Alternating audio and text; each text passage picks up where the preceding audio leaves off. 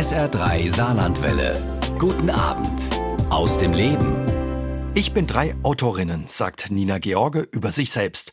Unter ihrem echten Namen schreibt die Bestseller-Autorin Romane. Gemeinsam mit ihrem Mann unter dem Namen Jean Bagnol, Provence-Thriller und als Anne West hat sie jahrelang Erotikbücher geschrieben.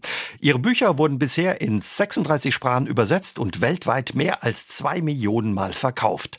Damit ist Nina George eine der erfolgreichsten deutschsprachigen Autorinnen im Ausland. Ihr Roman Das Lavendenzimmer stand sogar auf der Bestsellerliste der New York Times. Und die Fortsetzung der Geschichte Das Bücherschiff des Monsieur Perdu hatte sie im Gepäck, als sie kürzlich auf der Hombuch im Saarland zu Gast war. Und bei der Gelegenheit hat Nina George auch bei SA3 aus dem Leben vorbeigeschaut, worüber ich mich sehr freue. Hallo, Frau George, schön, dass Sie da sind und ja mal wieder im Saarland zu Gast sind. Muss mal, Herr Jäger. Sie kommen gerne ins Saarland. Ich lieb's. Ich lieb's. Aus verschiedensten Gründen. Es ist ähm, die beste Mischung aus äh, Frankreich und Deutschland. Und dazu gleichzeitig so sympathische Menschen. Wenn ich hier Menschen in die Augen schaue, schauen sie zurück und sie lächeln. Und franchement, das hat man nicht mehr oft. Mhm. Oh, das ist ein schönes Kompliment für die Saarländerinnen und Saarländer. Herzlichen Glückwunsch auch noch bei der Hombuch. Ja, haben Sie den deutsch-französischen Freundschaftspreis bekommen, wurden ausgezeichnet. Haben Sie sich sehr gefreut oder wie sehr haben Sie sich darüber gefreut über den Preis?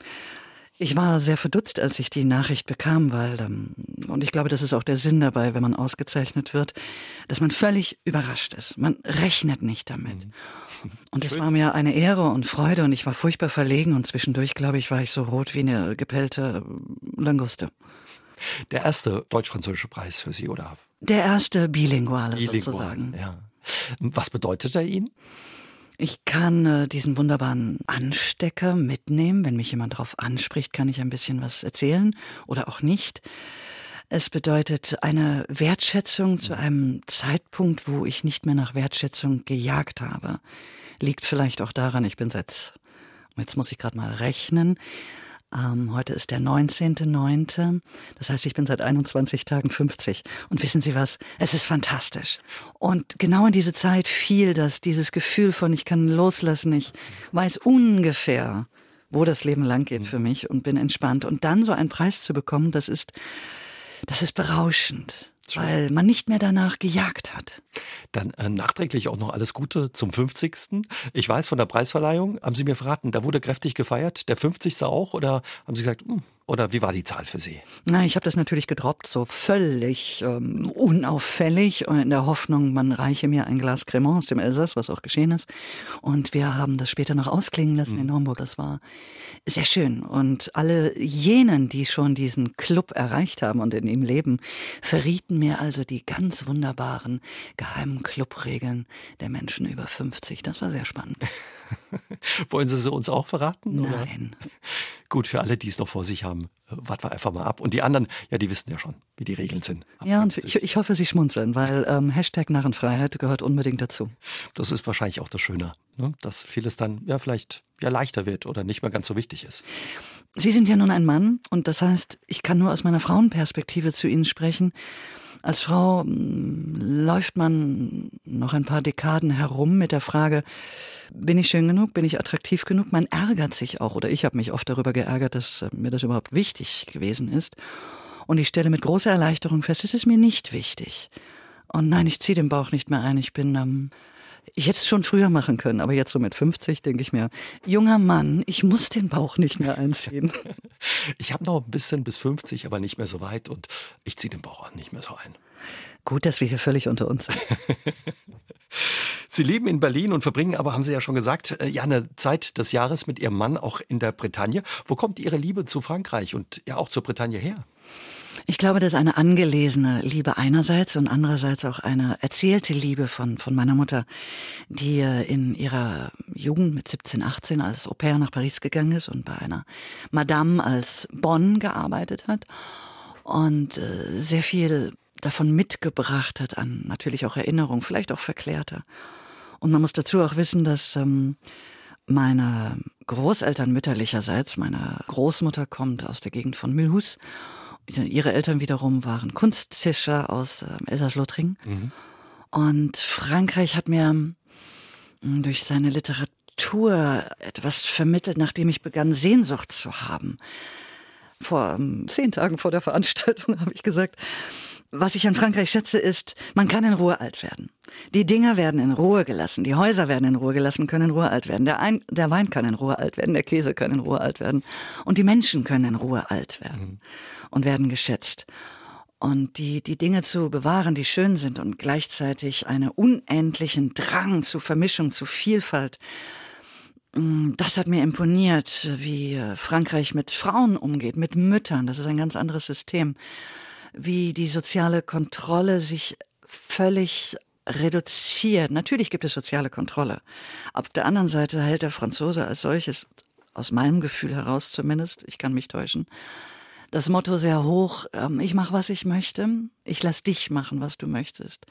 Und wir lassen einander in Ruhe. Das hat mir imponiert. Also Kehrwoche gibt es in Frankreich nicht. Oh mon Dieu, Banon. Können Sie sich noch an Ihre ja, erste Begegnung dann mit Frankreich erinnern? Also das ist ja dann, wie Sie sagen, haben Sie ja familiäre Verbindungen und auch Wurzeln, auch zu uns in die Region. Können Sie sich noch so an die erste Begegnung oder Reise erinnern?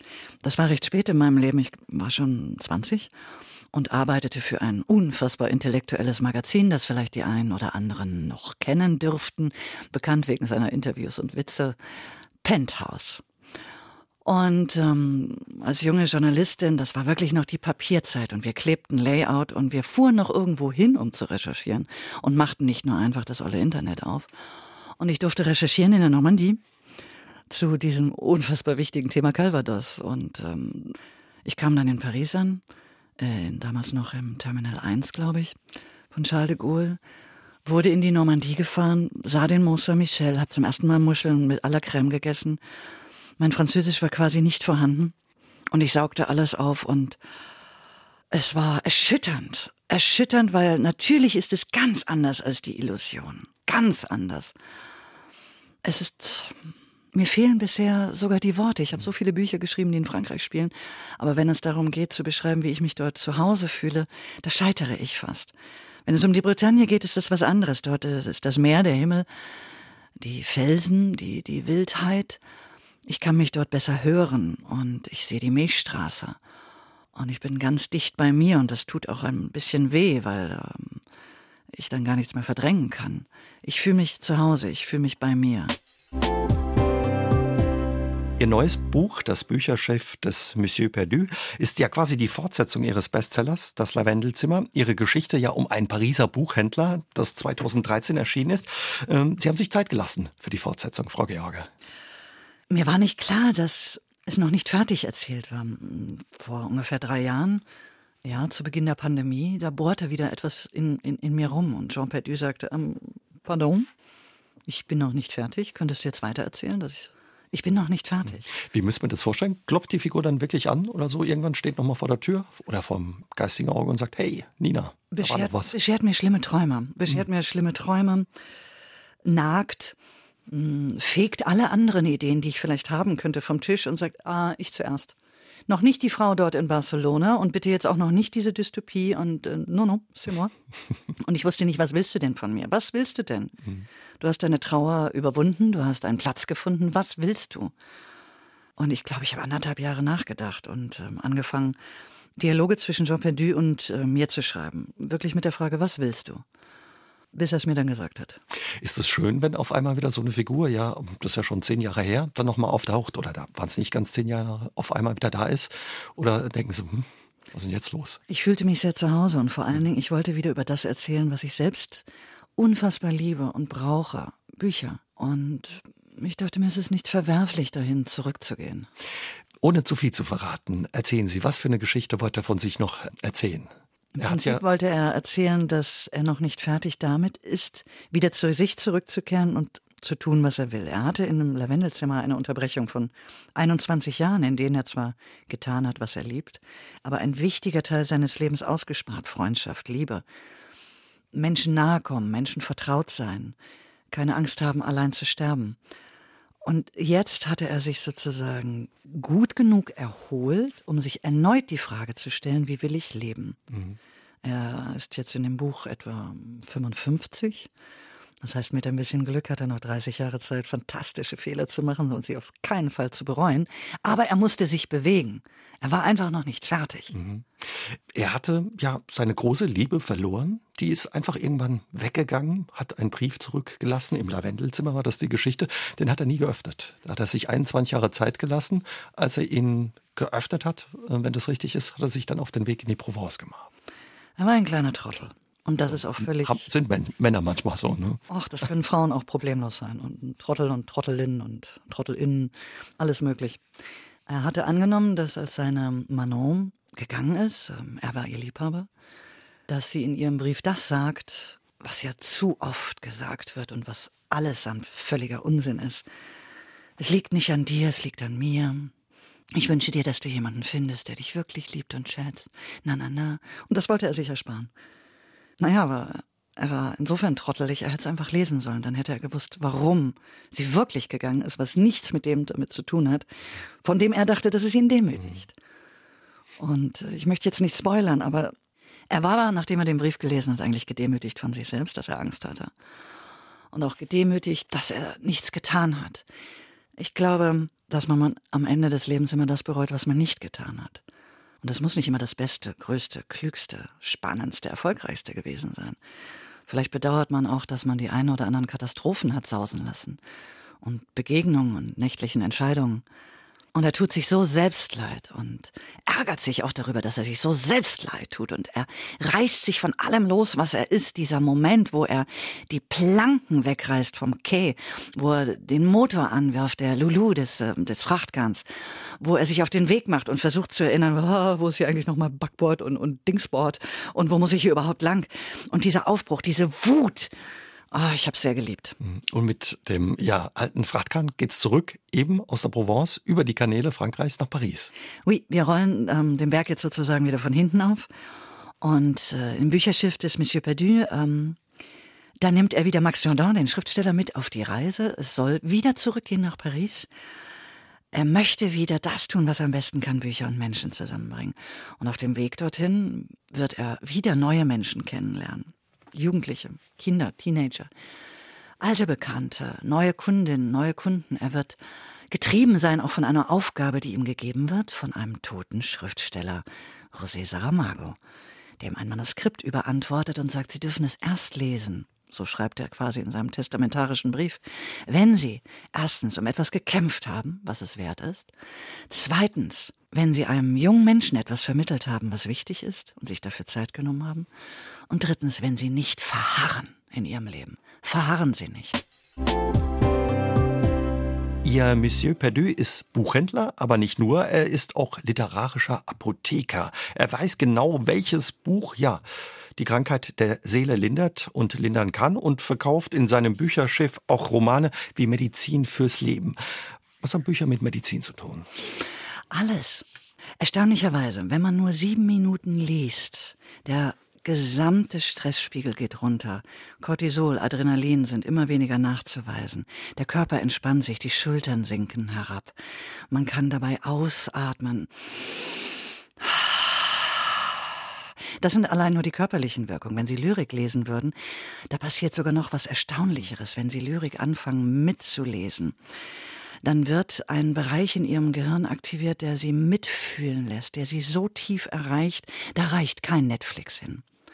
Inspiriert hat mich damals die literarische Notapotheke, nein, pardon, die lyrische Hausapotheke, oh von Erich Kästner die er geschrieben hatte, wenn mich nicht alles täuscht oder veröffentlicht wurde, ist 1936 und ähm, quasi lyrische Miniaturen für das, was Menschen bewegt, was aber sicherlich nicht vom Gesundheitsamt als Krankheit, nun ja, anerkannt wird. Und wenn wir lesen, dann lesen wir uns ja selbst. Mhm. Ich lese ein ganz anderes Buch als Sie, obwohl wir dasselbe lesen und ich beginne mit, mich mit mir zu unterhalten. Das ist ja die Magie von Büchern, sich in Ruhe mit sich selbst zu unterhalten, in Ruhe alles zu denken, in Ruhe wütend zu sein und in Ruhe Hoffnung zu schöpfen. Und das Allerbeste an dieser Alchemie, wir können Zeitreisen machen. Wir können im Körper eines anderen unterwegs sein. Wir können Astralreisen machen. Wir hören die Stimmen der Toten aus der Vergangenheit. Wenn wir Jane Austen lesen, die Frau ist tot und wir hören sie in unserem Kopf. Also wenn das nicht Alchemie und Medizin und Raketentechnik zugleich ist, ich weiß es nicht. Wann greifen Sie zum Buch, wenn es mal zwickt oder Sie sagen, Mensch, oh, meine Seele könnte mal wieder eine Dosis Medizin gebrauchen? Ich erinnere mich, als ich fürchterlichen Liebeskummer hatte, dass ich grundsätzlich nur richtig schöne Splatterkrimis gelesen habe. Da spritzte das Blut noch so aus den Seiten. Da höre ich ein bisschen Rachegefühle vielleicht raus. Ah, oh, das war so befriedigend. Humor ist nicht wirksam bei, bei, bei Liebeskummer, da, da, da ist man zu zynisch, das funktioniert irgendwie nicht so richtig gut. Wenn ich nicht schlafen kann und mir viel zu viele Sorgen mache, begründet, dann lese ich Kochbücher. Es gibt nichts Schöneres, als sich ein Rezept durchzulesen. Mm. Schön sind Kochbücher, die auch ein bisschen was über das Land verraten oder so. Oh ja. so tolle Bilder haben teilweise auch noch. Wundervoll. Und da muss ich dann schon wieder das äh, Gehirn ansprechen. Da wird dann ein Areal angesprochen, das einerseits mit Zukunftsplanung beschäftigt ist und andererseits, wenn man etwas über Essen liest, da wird ein äh, Gehirnareal animiert, das dem Areal ähnelt, was sonst animiert ist, wenn man sich küsst oder Liebe macht. Und das heißt, man überdeckt all das, diese grauen, deprimierenden, pessimistischen Gedanken, das überbackt man ordentlich mit Käse und Zärtlichkeit. Also viele gute Gründe, immer wieder zum Buch zu greifen. In Ihrem Roman spielt die große Enzyklopädie der kleinen Gefühle, also das Nachschlagewerk für Buchhändlerinnen und andere literarische Pharmazeuten, eine Rolle. Was kann man da nachschlagen? Zum Beispiel, wenn wir hm, mal unter S gucken würden, wie SA3. So, so, so, so, so. Da muss ich jetzt mal schön in mein Gehirn einsteigen. Lassen Sie mich mal. Ähm, ich habe das Buch nicht dabei. Geben Sie es mir mal rüber. Ich, ich gebe es Ihnen mal rüber, aber ich habe geguckt und kann äh, sagen, bei S stand Schreiben. Ach, das ist ja naheliegend. Manchmal hat man so viel gelesen, dass man gar nicht mehr ein Buch findet, was einem genau in dem Moment das sagt, was man braucht, sondern man muss es sich selbst schreiben. Und das sind die spannenden Momente. So, so ging es mir bisweilen auch. Als ich damals mein erstes Buch geschrieben habe, ich war so wütend auf, auf Frauenzeitschriften und auf Männerzeitschriften. Oh Gott, war ich wütend. Und weit und breit gab es kein Buch, das mich in dieser Wut befriedigt hat. Äh, Männer wollen immer, Frauen nie. Und ich dachte mir, äh, Frau Schmorn, das ist genau andersrum. Frauen wollen immer und äh, Männer können einfach nie. Aber gut. Und so entstand damals vor 30 Jahren das erste Buch, aber ich schweife ab. Die große Enzyklopädie der kleinen Gefühle hat im Prinzip schon im Lavendelzimmer begonnen, wo er die ersten Dinge notiert hat, um sich selbst auch klar zu werden, wie er Bücher vermittelt. Zum Beispiel für Zehenschüchternheit. Ich weiß nicht, ob Sie das kennen. Man ist vielleicht verliebt, man trifft sich zum ersten Mal und vielleicht ähm, ist es Sommer und man trägt offene Schuhe und man denkt sich, oh Gott, wenn er meine Zehen sieht, er wird sofort gehen, er wird mich nie wieder anrufen. Das ist die Zehenschüchternheit. Ich möchte nicht, dass jemand meine Zehen sieht. Und wissen Sie was? Dafür gibt's ein Buch. Und zwar der große Dirke Atlas, den legt man dann einfach drauf. Oder? Mit Ihrem Buch Das Lavendelzimmer haben Sie es 2013 auf die Bestsellerlisten geschafft. Das Buch war allein über 60 Wochen auf der Spiegel-Bestsellerliste. Wie war es für Sie, als Sie da auf einmal gelandet sind?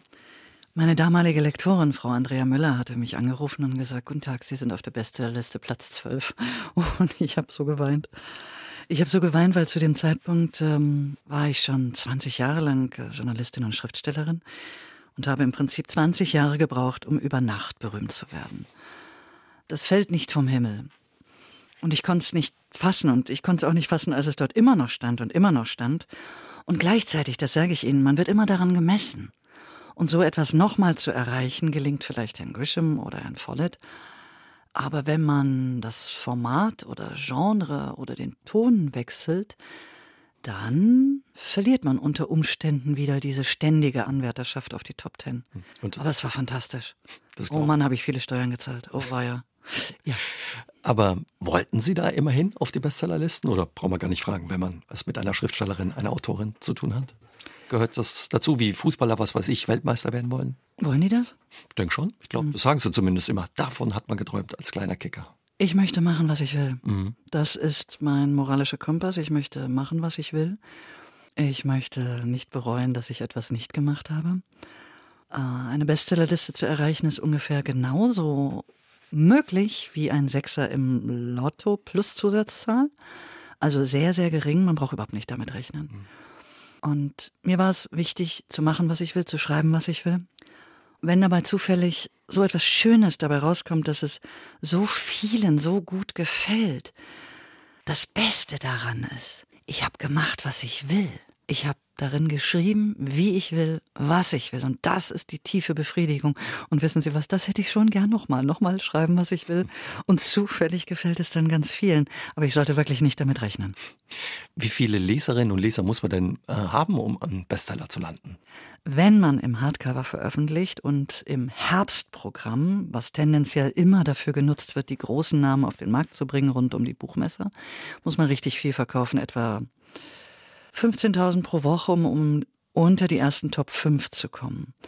Um unter die ersten Top 20 mit einem Hardcover zu kommen im Herbstprogramm, da reichen schon 1000 pro Woche, das ist nicht so schlimm, oder 1500. Beim Taschenbuch verändert sich das nochmal, weil da muss man richtig, richtig viel verkaufen. Da reden wir von Margen 25 bis 30.000. Ich hatte mal geschaut, wie der damalige Top 1 sich verkauft hat, während ich so mit 11.000 die Woche rumlief, räumte der 30.000 ab. 30.000 die Woche. 30.000 Menschen. Oh, unfassbar. Stellen Sie sich da manchmal vor, wo ja diese Menschen Ihr Buch vielleicht mit hinnehmen, wo Sie es lesen oder? Überall hin. Überall hin. Manchmal schreiben mir Menschen und erzählen mir, wo sie lesen, wie sie lesen, wie es ihnen danach gegangen ist, ob sie danach ihr Leben geändert haben. Manche sind auf einmal haben, haben. Einer hat mir geschrieben aus Kanada, die hat sich scheiden lassen, ist in die Bretagne gezogen, ist sehr glücklich. Ja, ein anderer hat Tango tanzen angefangen und die übernächste hat angefangen zu schreiben. Nach kaum fünf Jahren schreibt sie mir nochmal und sagt, ich habe einen Vertrag bei Fischer. Ja, toll. Ja, das ist toll. Und auch ein bisschen unheimlich. Mhm. Auch ein bisschen unheimlich. Das glaube ich. Ja, aber schön, was dann eben auch Ihre Bücher auslösen und das nicht nur in Deutschland, sondern ja in der ganzen Welt. Sie waren auch in England, Australien, in Polen auf den Bestsellerlisten, auf der Bestsellerliste der New York Times. Wo haben Sie besonders viele Leserinnen und Leser noch außerhalb von Deutschland? Äh, in den USA. Da ist auch gerade erschienen die Übersetzung von Südlichter. Sie haben das dort genannt, um, The Little Oh, the little French village of book lovers. Mhm. Das ist ja eine Geschichte, die eben auch im Lavendelzimmer auftaucht und aus der Sie nochmal ein eigenes Buch gemacht haben. Das stimmt. Und dort wird es ganz anders rezipiert. Es ist eine Geschichte, die ich aus der Sicht der Liebe erzählt habe. Und auch ähm, Persönlichkeiten wie das Schicksal, die Todin, die Logik haben auch dort eigene Stimmen, die zwischendurch mal auftauchen in der Geschichte und ich weiß nicht, in den USA, es wird sehr, sehr stark antizipiert. Es ist ein riesiger Markt, meine Güte riesig. Was glauben Sie, wieso interessieren sich, egal wo auf der Welt, so viele ja, Menschen für, für diese Geschichte? Oder findet Ihre Geschichte, diese Geschichte um Monsieur Perdu so viele Leserinnen und Leser? Weil sie etwas erzählt, aber nicht vordergründig. Vordergründig scheint es um Bücher zu gehen, um eine verlorene Liebe. Aber inmitten der Geschichte, inmitten in ihrem Herz, geht es um Trauer. Geht es einfach darum, wie überleben wir, wenn jemand gegangen ist, der für uns die Welt war. Und das ist ein universelles Gefühl, egal welche Religion wir haben, egal welche Sprache wir sprechen, egal, egal, wie leben wir weiter, wenn jemand gegangen ist, der uns die Welt war. Und darum geht es. Eigentlich nur darum. Ja, ein Gefühl, das viele Menschen kennen oder sich vielleicht auch davor fürchten dann. Ne? Mm, ich erkenne inzwischen bei Menschen, ob sie zum Beispiel noch ihre Eltern haben oder nicht. Und die, die den Tod schon erlebt haben, ihrer eigenen Eltern, das ist was anderes. Die schauen anders aufs Leben und auf sich. Hm. Es bleibt uns allen nicht erspart. Sie haben ja schon gesagt, Frau George, auf der Bestsellerliste zu landen, das verändert was. Äh, ich habe so ein bisschen rausgehört, im Positiven wie im Negativen, muss viel Steuern zahlen und ein bisschen der Druck wächst, dass man das nochmal schafft. Wie hat sich Ihr Leben verändert? Menschen begegneten mir anders. Menschen, die ich vorher kannte, beäugten mich erstmal ein wenig misstrauisch, und so im Subtext schwebte die Frage mit, na, wie wirst du dich jetzt verändern oder Distanz zu uns einnehmen? Und das fand ich eigentlich interessant. Mhm. Diese Rückkopplung, warum sollte mich Erfolg oder monetäres Glücksgefühl dahingehend verändern, dass ich ähm, mit meinen Kollegen und Kolleginnen nichts mehr zu tun. Das fand ich sehr interessant. Hab mich auch gefragt, ist das nur in Deutschland so? Ist das nur in der Kunst so? Dass Menschen befürchten, dass Erfolg Menschen dazu bringt, sich distanziert zu anderen zu verhalten. Und ähm, pardon, Herr Jäger, ich fand es ganz entzückend, als Sie zum Beispiel fragten in unserer Korrespondenz, ob Sie mal mit dem Management von Nina Georga verhandeln könnten, ob ich zu Ihnen kommen kann ins Studio. Und ich musste so schmunzeln, weil ich mir dachte, na ja, ich bin das Management. Und da habe ich mich gefragt, ob ich Sie mal fragen kann, was Sie da wohl für ein Bild hatten. Ob Menschen, die viel tun, ein Management haben? Nee, wir machen das alles alleine. Ja, zumindest Sie dann offenbar, ja. Aber haben Sie die Erfahrung gemacht, dass sich Kolleginnen und Kollegen verändert haben durch den Erfolg?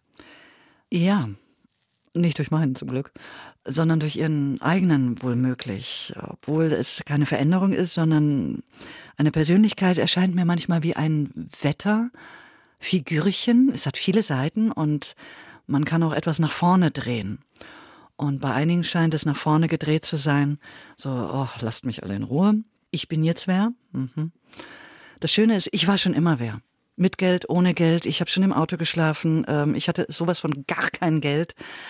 Auch da war ich schon wer und habe Nein gesagt. Also ich, ich, ich brauche das Geld nicht. Mhm. Und bei anderen sehe ich, dass sie etwas brauchen, damit sie etwas darstellen können und sich sicher in sich fühlen und mitunter dann unangenehm werden. Das ist doof. Mussten Sie vielleicht auch ein bisschen schmunzeln oder haben sich geärgert, wie dann der eine oder die andere dann anders mit Ihnen umgegangen ist, als Sie ja auf den Bestsellerlisten standen? Es gab den einen oder anderen, der sich äußerst gefreut hat, als, ähm, wie heißt dieses Drehorgeläffchen nochmal? Ähm, stimmt, Dennis Scheck. Als Dennis Scheck mich so unfassbar desavouiert hat.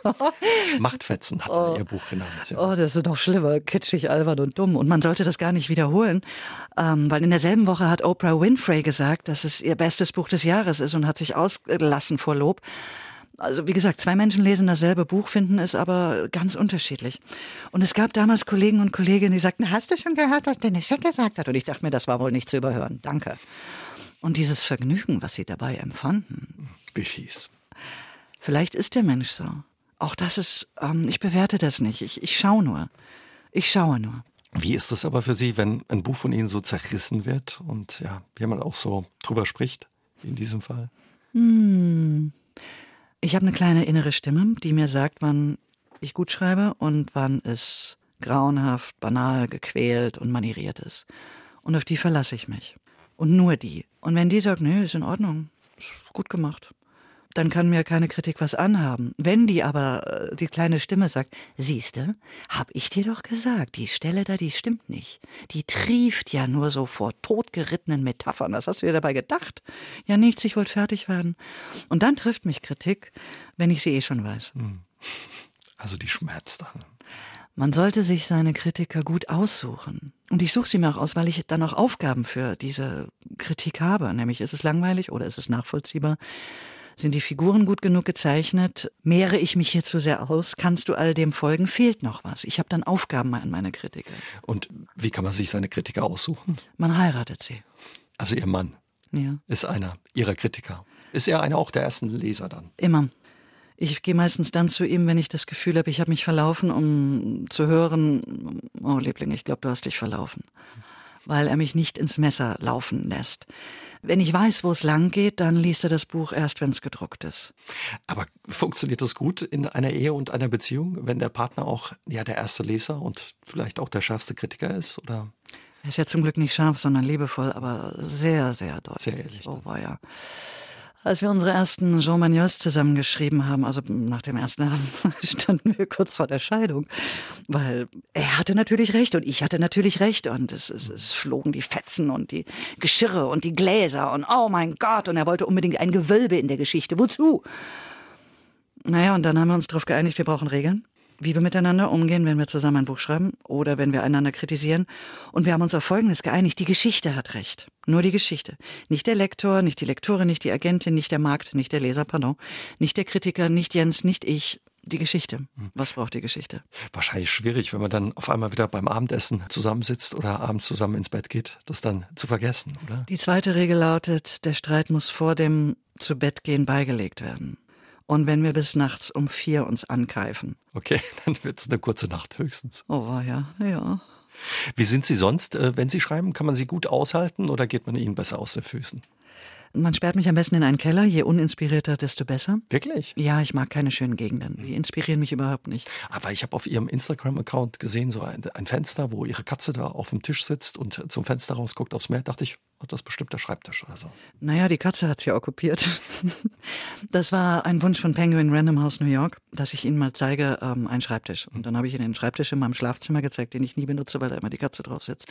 Und den Keller man nicht zeigen kann, oder? Na, das, das, das wäre ich schon ein bisschen genannt, weil da Werkstatt, Wein, Boards, ähm, Rasenmäher, mittendrin ein Gartentisch, klapprig, ein klappriger Gartenstuhl, darauf ein Aschenbecher und mein Laptop. Na gut, jetzt habe ich es gesagt. Ich schreibe im Keller. Ja, schön. Da bin ich ganz in, in mir und ich kann sehen, was ich schreibe. Also lenkt, lenkt nicht viel ab. Sie tauchen dann ein in Ihre Geschichte. Exakt. Gebt mir eine blanke Wand, bloß nichts Inspirierendes. Ja. Wie sind Sie eigentlich zum Schreiben gekommen? Wollten Sie schon immer Schriftstellerin werden? Na, irgendwann hat jemand geklopft und gesagt, guten Tag, ich hätte hier drei Berufe, welchen nehmen Sie gern? Okay. Ich habe früh gelesen. Ich war vielleicht drei, vier. Ja, ich war So drei oder vier. Es, es war furchtbar. Ich war so neugierig. Hm, Wie geht das, so früh zu lesen? Ging gut. Ich habe mit Bussi Bär angefangen und bin dann zielsicher zu den Legenden der Römer und Griechen vorgestoßen. Großartig von Gustav Schwab. Wie auch immer. Und ich las viel, ich schrieb gerne, ich erzählte gerne. Meine erste kleine Geschichte hieß Die Regengauner. Habe ich mit zehn geschrieben. Ähm, dummerweise waren nach vier Seiten alle tot. Also das war eine sehr kurze Geschichte. Ich habe Theaterstücke angefangen und geschrieben und ähm, Natürlich haben mich die Lektüren aus der Bibliothek auch verführt. Ich hatte die Jugendabteilung, Kinderabteilung restlos ausgelesen, mich heimlich in die Erwachsenenabteilung geschlichen und John Irving entdeckt. Gottes Werk und Teufels Beitrag, nahm das mit nach Hause, bekam Ärger. Weil ich war wirklich jung, zwölf. Mit Ihren Eltern? Oder? Nein, mit meiner großen Schwester. War mir aber egal, weil was hat mir meine große Schwester schon zu sagen? Puh, Stimmt. Puh. Hm. Also habe ich das gelesen und dachte, "Ah, wow, Literatur, Bücher erzählen mir genau das, was mir Erwachsene böswillig unterschlagen und nicht verraten. Nämlich all das von der Rückseite der Gesichter und der Rückseite der, der freundlichen Worte.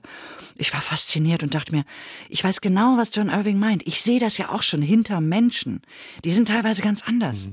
Oh, das will ich auch. Und so fing das an. Und dann habe ich es ausprobiert. Und ich hatte irgendwann mit 17 Anfang eines Romans geschrieben, Frau auf einer Brücke, Ponnef in Paris, die da drunter, äh, runterspringt und sich umbringen will.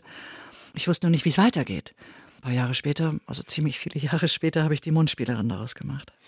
Sie haben irgendwo mal auch erzählt, Sie schreiben manchmal auch einfach für die Schublade. Zwei Manuskripte schreibe ich seit drei Jahren für die Schublade, ja.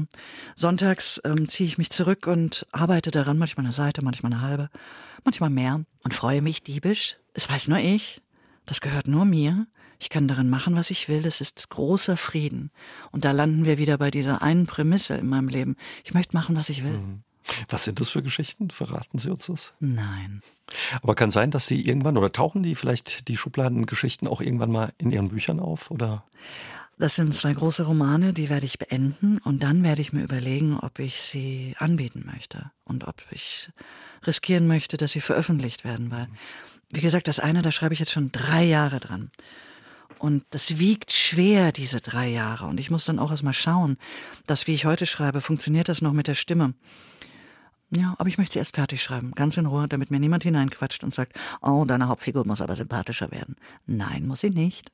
Sie schreiben offenbar auch einfach manchmal gerne, weil Sie wissen, wie die Geschichte ausgeht oder weitergeht. Ja, ich habe äh, eine Kurzgeschichte angefangen, und zwei.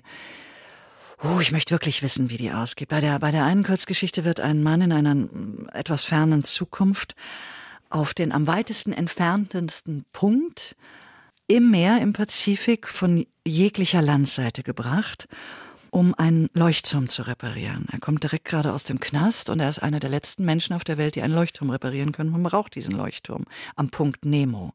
Und er ist dort ganz allein. Und irgendwann hört er ein Miauen und trifft eine Katze. Woher kommt die Katze? Die Katze verschwindet im Inneren des Leuchtturms. Immer tiefer. Wohin führt diese Treppe? Was ist da los? Ich weiß es nicht. Ich hoffe, die Geschichte erzählt es mir. Katzen tauchen in vielen Ihrer Bücher auf, auch in Ihren Thrillern, die Sie mit Ihrem Mann schreiben. Haben Sie selbst auch Katzen? Ja, klar, die sitzt ja auf dem Schreibtisch, habe ich gesehen. Um genau zu sein, war das die Nachbarskatze, Tong. Tong ist irgendwann zu uns übergesiedelt. Also Machen Tong Katzen heißt. ja gerne, ne? Oh ja.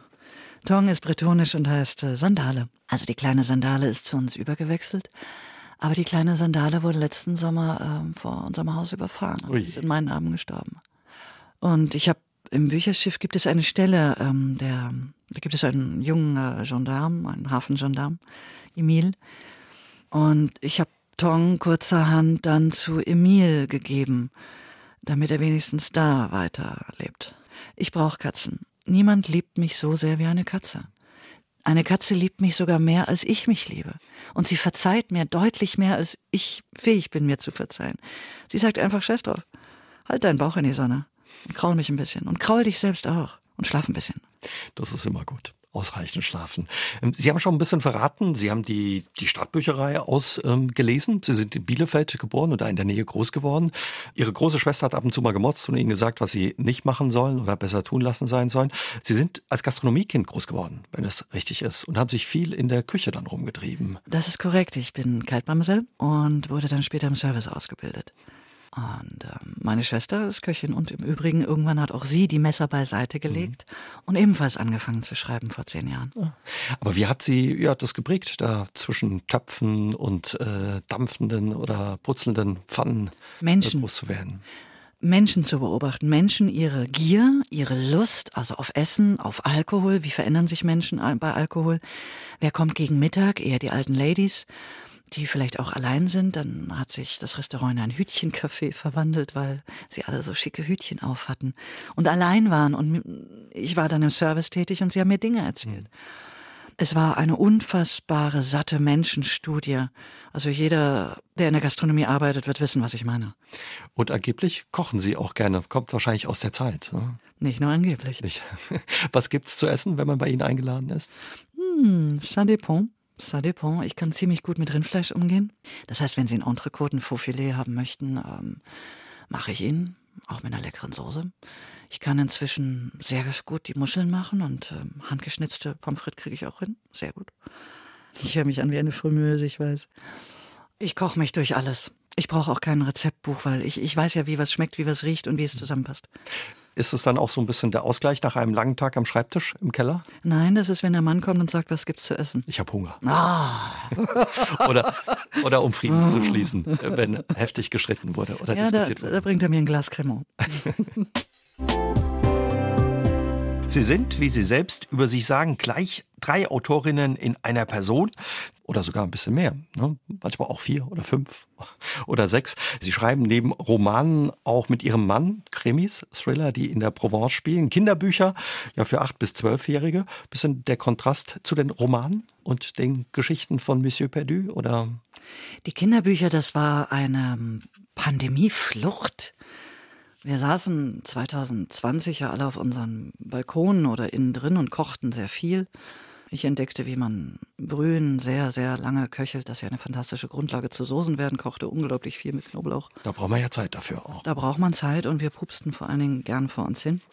Was man halt macht, der Pandemie, Essen, Pupsen. Und dann haben wir uns gedacht, was wäre das schön, wenn das eine Superkraft wäre, dann wären wir ganz weit vorne. Dann haben wir uns überlegt, wir würden gerne Kinderbücher schreiben, auch um dem zu entgehen, was macht man in Romanen mit der Pandemie? Thematisiert man sie? Ist das ein Hintergrund? Rauschen? Ja, nein? Wollten wir nicht. Also rein in die Kinderbücher. Es war, es war wirklich Pandemie geboren, zu flüchten in die äh, Abenteuergeschichten von jungen Menschen. Und bei Jean Magnol und äh, Commissaire Mazon, da saßen wir gerade in Mazon im Süden Frankreichs und eigentlich recherchierte ich für das Lavendelzimmer und wir saßen da aber völlig erschöpft, mehr Omelette als Mensch auf einer Terrasse und ein kleiner schwarzer Kater hüpfte in das Restaurant und schnappte sich eine Thunfischpastete und ging stiften. Und das war so entzückend und wir schauten uns an und wir dachten, oh, so ein Kater und dann vielleicht noch ein Koch und der Koch löst vielleicht Fälle zusammen mit dem Kater. Naja, und daraus wurden irgendwann was, was völlig anderes, nämlich die Kommissar Mason-Romane. Und das war ein sind, Versehen. das sind sie wieder, die Katzen. Ja. Sie haben schon vorhin ein bisschen erzählt und angesprochen, Anne West, die andere Autorin, die Sie auch waren bis 2009. Da haben Sie, ja, was sind das, Erotik-Ratgeber, Erotik-Bücher geschrieben? Das ist eine Mischung. Ich habe äh, viele Sachbücher geschrieben. Also der Unterschied zwischen Sachbuch und Ratgeber ist, der Ratgeber sagt dir, was du machen sollst, und das Sachbuch erklärt dir, warum. Und ähm, ich habe mehr Sachbücher Mhm. über Eros, Liebe, Attraktivität, auch Verhaltenspsychologie, all das, was die schönste Sache der Welt ja umgrenzt. Man kann ja Sexualität nicht irgendwie rausnehmen, als sei es irgendwie eine Schraube in einem Staubsauger, daran herumprokeln und dann wieder in den Staubsauger, sprich das Leben des Menschen wieder zurück einsetzen und glauben, dann funktioniert's. Also zünd mal eine Kerze an und ähm, sag ihm ein paar nette Sachen und dann klappt's auch wieder. So funktioniert das nicht. Also habe ich mich dem Thema Eros, Liebe, aber auch natürlich, wie fasse ich ihn schön an, gewidmet, so zwischen 1995 bis 2009. Und dann hatte ich das Gefühl, ich habe nichts mehr zu sagen, ich bin fertig. Aber ich glaube, süße 50, das heißt süße 60 is coming. Ich glaube, ich würde schon gerne noch mal was schreiben, wie man gelenkschonende Positionen einnimmt und sich verzeiht, wenn man das Kamasutra nicht mehr ohne chiropraktische Risiken machen möchte. Also Sex im Alter. Im Alter, ich bitte Sie. Ich meine, Sex hört ja nicht auf, nur weil man irgendwie über 50 ist. Alter, Alter. Wann ist man alt? Wann ist man alt? Was denken Sie? Das, glaube ich, hat immer ein bisschen was damit zu tun, wie man sich fühlt, oder? Na, an manchen Morgenen fühle ich mich wie 105, das sage ich Ihnen. Also Alter, ich weiß nicht, ich glaube, man wird ein bisschen wackelig so ab Mitte 80. Aber es hört ja hoffentlich nie auf. Das wackelig werden? Das wackelig werden, ja gut, ich befürchte das nicht, aber ja, die Freude an der Liebe und der Sexualität. Ja, und äh, Zärtlichkeit und sich anschauen. Wie kam es eigentlich dazu, dass Sie diese Bücher geschrieben haben? Ich war wütend. Ich war 21, ich war bei Penthouse, äh, dann schon zwei Jahre beschäftigt als Jungredakteurin. Und obgleich ich verstand, dass wir eine Art Illusion verkaufen, mit Uhren, mit schnellen Autos, mit Frauenbildern, ähm, mit dem, was Männer angeblich anmacht, das ist ja ein Traumbild. Und man liest ja solche Zeitschriften nicht, um dafür wirklich vom Leben zu lernen, sondern um sich zu entspannen. Das ist eine Kur das ist nicht echt. Ist genauso wie bunte oder Cosmopolitan. Das ist auch nicht echt. Das ist ein Traum. Und das ist erlaubt. Aber ich war wütend, weil sowohl Männer als auch Frauen wurden meiner Statistik und meiner sehr lebhaften Sexualität zu dem Zeitpunkt absolut nicht gerecht. Und ich wollte mit meinen süßen 21 sagen, endlich mal, wie es wirklich ist. Jawohl. Und ratterte das Ding also raus in, in, in Nachtschichten ein Jahr lang und daraus wurde dann gute Mädchen tun's im Bett böse überall. Und Sehr Anne West, erfolgreich war, ne? das war irre erfolgreich. Das war Ende der 90er, als es sowas nicht gab. 1997 hat keine junge Frau so über Sex gesprochen und über Medien, über Bias, über Lust. Und ähm, das mit dem Pseudonym war, war nicht gewollt. Mhm. Ich wollte meinen Namen drauf machen, aber mein aber. damaliger Chefredakteur von der Springerpresse sagte, wenn du das veröffentlichst, Nina, brauchst du übermorgen nicht mehr zur Arbeit zu kommen. Dann habe ich mir das überlegt, mir gedacht, du bist ein Eumel, du bist eine Mistratte. Ich veröffentliche es unter einem Pseudonym, sage aber, dass ich es bin. Hat er später noch was gesagt oder irgendwie sein Verhalten angesprochen, nachdem es so ein großer Erfolg war? Hm. Er hat es versucht so zu drehen. Sei froh, dass es ein Pseudonym ist, sonst würde man dir das noch in 20 Jahren vorhalten, dass du mal Bücher über Sex geschrieben hast. Und dann könnte ich ihm sagen, nö, wieso? Ich sitze jetzt beim Saarländischen Rundfunk. Sogar 25 Jahre danach, mir hält hier niemand was vor. Sie haben aber damals nicht nur Ärger mit Ihrem Chefredakteur bekommen, Familie und Co. waren Sie dann. Das ist ja auch ein krasser Sprung vom Penthouse zu Familie und Co. Na, ist doch eigentlich die logische Folge, oder? ja, vielleicht ein bisschen. Ja, auf jeden Fall gab es Ärger mit dem Papst auch. Was war passiert? Oh, der. Oh, der. Stimmt, ich wurde ja vom Papst verboten. Der Papst ähm, und der Vatikan. Das ist ja ein unglaubliches Millionen-Gelddruckgeschäft, der gesamte Vatikan. Und die halten auch verschiedene Anteile an verschiedenen Publikations- Holdings und Unternehmen und unter anderem damals auch bei der Weltbildgruppe, wo eine Sonderausgabe von meinen Büchern erschien. Naja, und die durften dort nicht mehr vertrieben werden, weil ähm, Le Papa, ich weiß gar nicht mehr, wer das war zu dem Zeitpunkt, na, er höchst selbst vermutlich nicht. Wahrscheinlich hat irgendein Atlatus ihm eine Liste vorgelegt und gesagt, hier, unterschreib mal. Und da fiel ich auch drunter. Und damals gab es noch so einen sehr aggressiven Blogger, ich glaube von cut.net.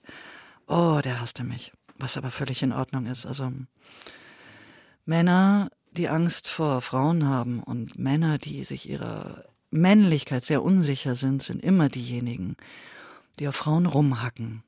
Er hat mein vollstes Mitgefühl. Schreiben Sie eigentlich unter den verschiedenen Namen ganz anders? Also schreibt die Autorin der Romane anders als Anne West, die die Erotikratgeber und Sachbücher geschrieben hat? Ich fokussiere mich dann nur auf was anderes, aber es ist immer dieselbe Nina, die versucht, das zu schreiben, was sie will und dabei so wenig zu lügen wie möglich. Hm. Und würden Sie Ihre Leserinnen erkennen und Ihre Leser? dass das immer die Nina George ist, auch wenn sie als Anne West geschrieben hat oder mit einem anderen Namen? Bin ich mir nicht sicher.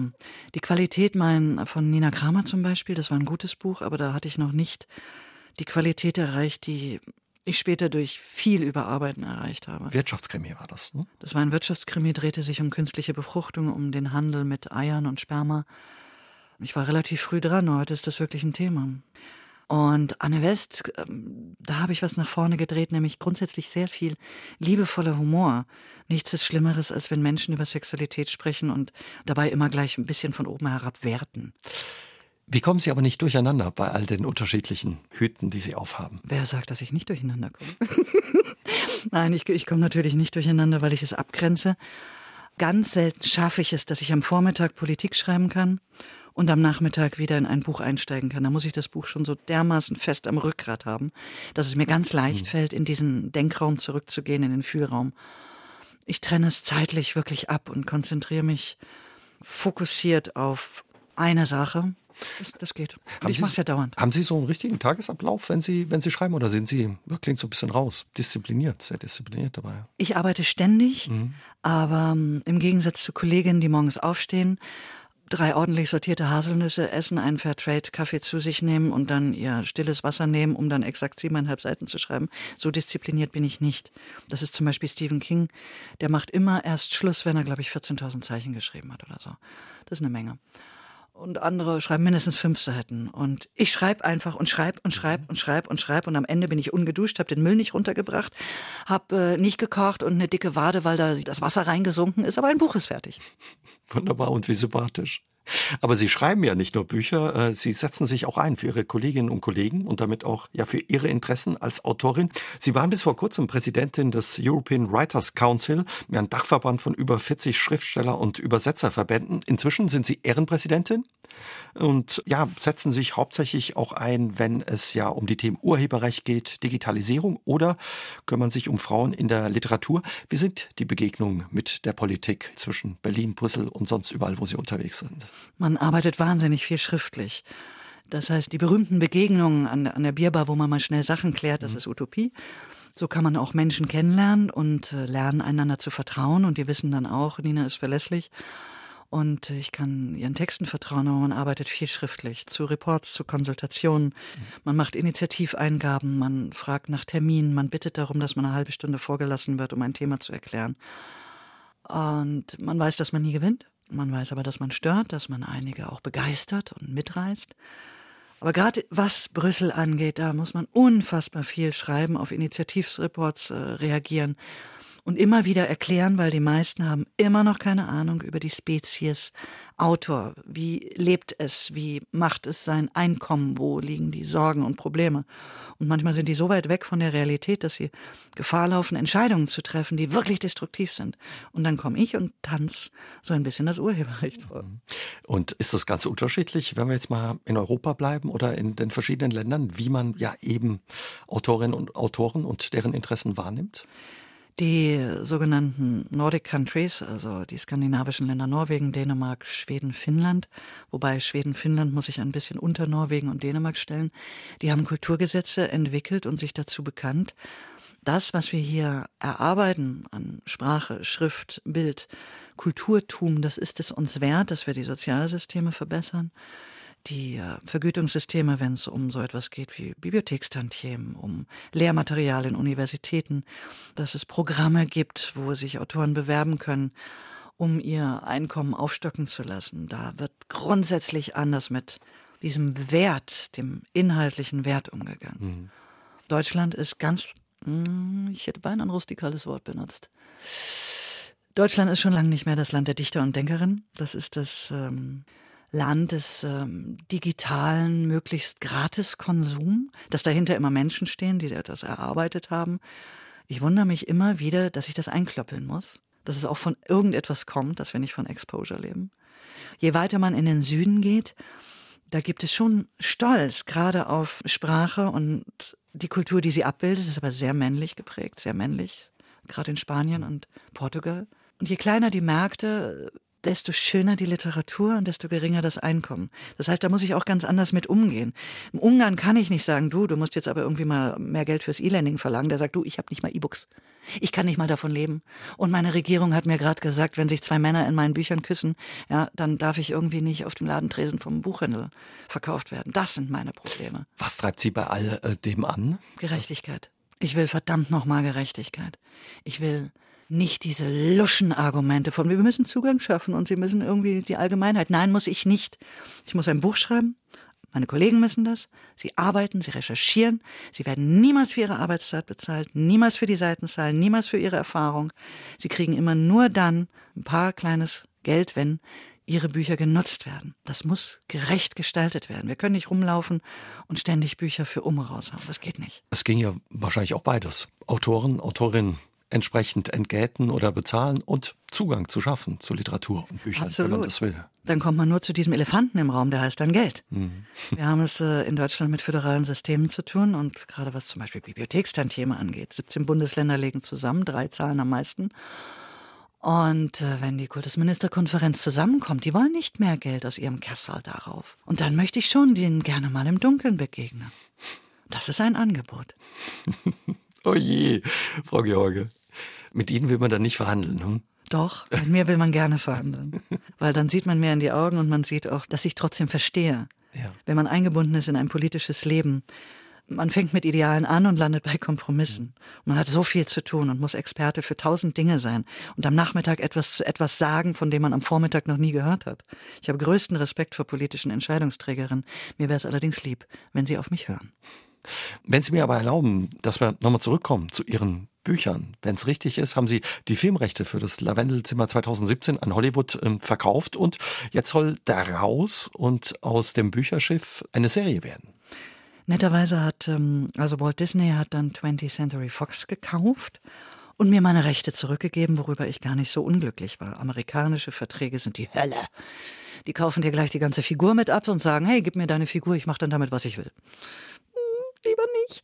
Gut, sie haben damit Geld gewedelt und mein damaliger Anwalt sagte, take the money and run. Mann, war ich froh, als ich das dann wieder hatte, dieses Recht. Mhm. Jetzt sitzt eine europäische Firma drauf und wir gucken mal, ob Netflix das gut findet. Netflix weiß noch nicht, dass ich Verträge lesen kann. Na, die werden noch ihren Spaß haben. Aber es ist noch nichts in trockenen Tüchern. Deswegen tun wir mal so, als ob da nichts wäre. Aber sind Sie dann oder werden Sie dann ich höre es raus, gerne auch eingebunden, wenn es um, sagen wir mal, die Drehbücher oder die Gestaltung der Geschichte geht. Auf keinen Fall. Nee. Auf keinen Fall, das kann ich nicht. Genauso wie Hörfunk ein eigenes Metier ist, ist auch Drehbuch ein eigenes mhm. Metier. Mein Metier ist ähm, ebenfalls eines, das man lernen muss. Das kann man nicht. Aber es, man kann es lernen. Und ich würde die nur stören. Ich weiß doch gar nicht, wie sowas geht. Irgendwie 300 Seiten in 90 oder gut, wir müssten es dann in 6, 12, 8. Zweimal zwölf, zweimal zehn Serienteile pressen. Also da können Sie auch loslassen und sagen, macht mal was Schönes draus. Beim ersten Treatment war es so, dass andere Leute aus anderen Gründen andere Dinge taten als im Lavendelzimmer und unter anderem auch meine Hauptfigur Jean Perdu umbenannt wurde in James Perdu. Und da dachte ich mir, nein, das möchte ich lieber nicht. Also wenn es darin geht, das Werk zu verändern, da kann ich sagen, Leute, so nicht. Hier habt ihr euren Vorschuss zurück. Geht es so einfach? Nein. Das zurück. Also das Man muss schon ein bisschen konfliktbereit sein. Aber wenn Sie sagen, klar, so eine Figur, das kann ich schon nachvollziehen, liegt einem am Herzen, wie ihr, Monsieur Perdu. Haben Sie da zum Beispiel auch einen Schauspieler oder so im Kopf, der Ihnen dann oh. verkörpern oder spielen könnte? Ah, Monsieur Dujardin, den hätte ich schon gern. Ja, toller Schauspieler, toller Mann auch. Ne? Ich hatte noch nicht die Freude, ihn kennenzulernen. Das wahrscheinlich, dann wahrscheinlich würde ich da so ein bisschen blöd grinsend da sitzen, wie ich jetzt da sitze. Vielleicht klappt es ja. Ich drücke auf alle Fälle die Daumen und angeblich schreiben Sie auch an einem dritten Buch. Ja. Über Monsieur Perdu. Im Bücherschiff taucht eine neue Figur auf, Pauline. Und wissen Sie was? Die steht mir jetzt auf den Füßen rum und sagt, und ich? Sodass Monsieur Perdu und Pauline nochmal in dem dritten Band Vermutlich heißt das, und, und, und bitte lachen Sie nicht über diesen sehr, sehr zärtlichen Titel, Die geheime Sehnsucht der Bücher, das ist ein Arbeitstitel, dann ebenfalls nochmal Ihr Abenteuer erleben und ich befürchte, ich muss es in der Zeit jetzt wirklich mal fast schon in die Gegenwart treiben. Bin gespannt, ob ich das noch kann. Bestimmt. Da freuen wir uns auf das, was von Ihnen kommt. Und ja, ich wünsche Ihnen weiterhin alles Gute, viel Erfolg. Bleiben Sie so kämpferisch und kommen Sie bald mal wieder ins Saarland. Darf ich? Ja, klar. Dann komme ich. Danke für das Gespräch. Dankeschön. Aus dem Leben. Der SR3 Talk am Dienstagabend ab 20.04 Uhr gibt's auch zum Nachhören auf sr3.de, auf YouTube und in der ARD Audiothek.